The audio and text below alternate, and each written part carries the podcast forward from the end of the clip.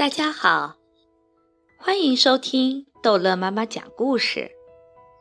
今天，逗乐妈妈要讲的故事叫《好朋友》。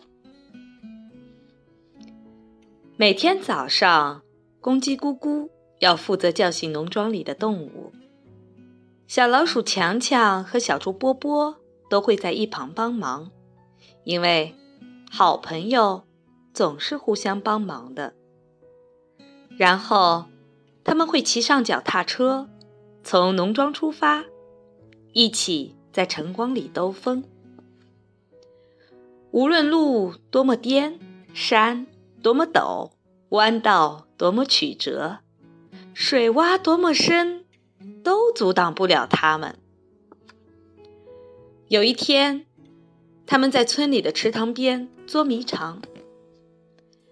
小老鼠强强躲在芦苇丛里时，发现了一艘旧船。他们三个便立下共同的志愿，要成为海盗，因为好朋友总是一起做决定的。小老鼠强强掌舵，公鸡咕咕张开翅膀扬起了帆，小猪波波充当软木塞，堵住了船底的破洞。他们就这样在广阔的水面上航行冒险，一天下来，他们觉得自己变得更大胆、更勇敢了。他们征服了整个池塘，可是，饥饿还是把他们赶回到岸上。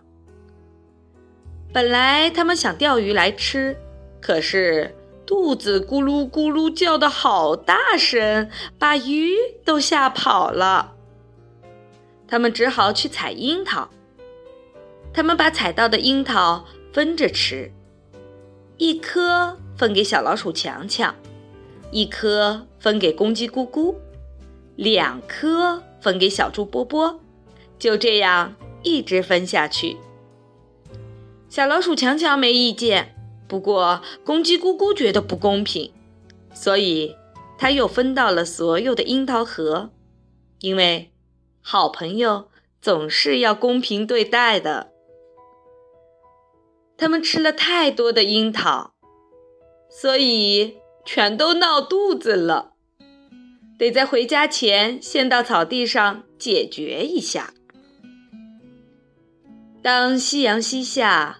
影子拖得好长好长的时候，他们骑上脚踏车，在鸡舍后面水桶旁边，他们三个发誓要一辈子做朋友，因为好朋友是永远不分离的。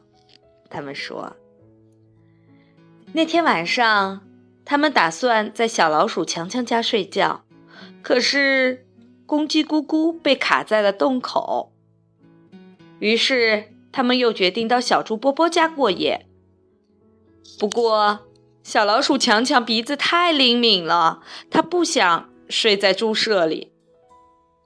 最后，公鸡咕咕提议到鸡舍的木杆上睡觉，可是木杆断了，他们只好互相道晚安。各自回到自己的床上去。有时候，好朋友也不能一直在一起的。他们说，可是他们在梦里又见面了，因为好朋友总是会出现在彼此的梦中。好了，故事讲完了。不知道小朋友们有没有自己的好朋友呢？好朋友时时刻刻会想着对方的呢。